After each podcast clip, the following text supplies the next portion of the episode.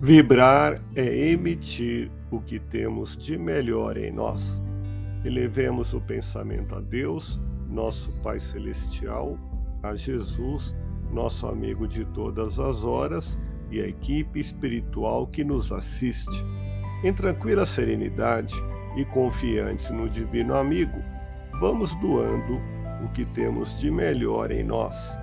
Vamos estabelecer esse intercâmbio entre o mundo físico e o mundo espiritual, que tenhamos, nesse momento, as bênçãos dos espíritos superiores, que nos influem, que nos inspiram, que nos ajudam em nossa tarefa de amparar as dores alheias, que possamos, eu e você, pensarmos na construção de um mundo melhor e nessa integração sentir muito bem em estarmos juntos com palavras gentis pronunciadas com sinceridade, conseguirá sensibilizar os espíritos mais indiferentes.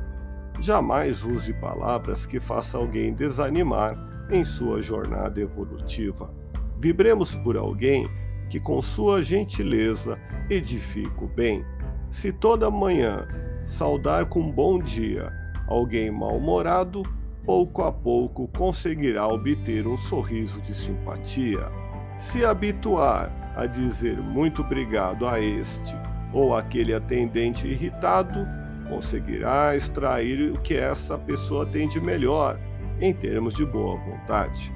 Se elogiar a paciência de quem por vezes se revela impaciente no que faz, o induzirá a desenvolver a virtude que traz consigo em estado latente.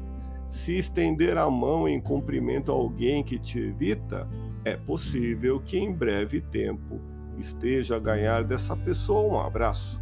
Se acenar para quem transita na calçada oposta e que tem a intenção de não cruzar os passos com os teus, não demorará a ver tal pessoa atravessar a rua vindo ao teu encontro sorridente.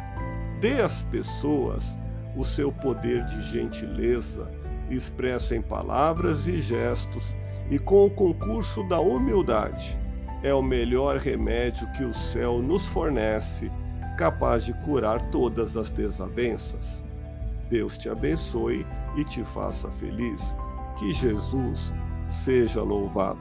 Abramos o coração em vibrações de amor, paz e reconforto em favor dos nossos irmãos sofredores, pela paz do mundo, pelos enfermos do corpo e da alma que necessitam de alívio imediato, pelos sofredores que ainda desconhecem as leis de Deus, pelos desesperados e pelos que tentam abreviar a vida, pela confraternização religiosa, pela expansão do Evangelho de Jesus pelos espíritos reencarnados com tarefas definidas, pelos trabalhadores do bem, pelos lares que demandam pacificação e ajustamento, e por nós.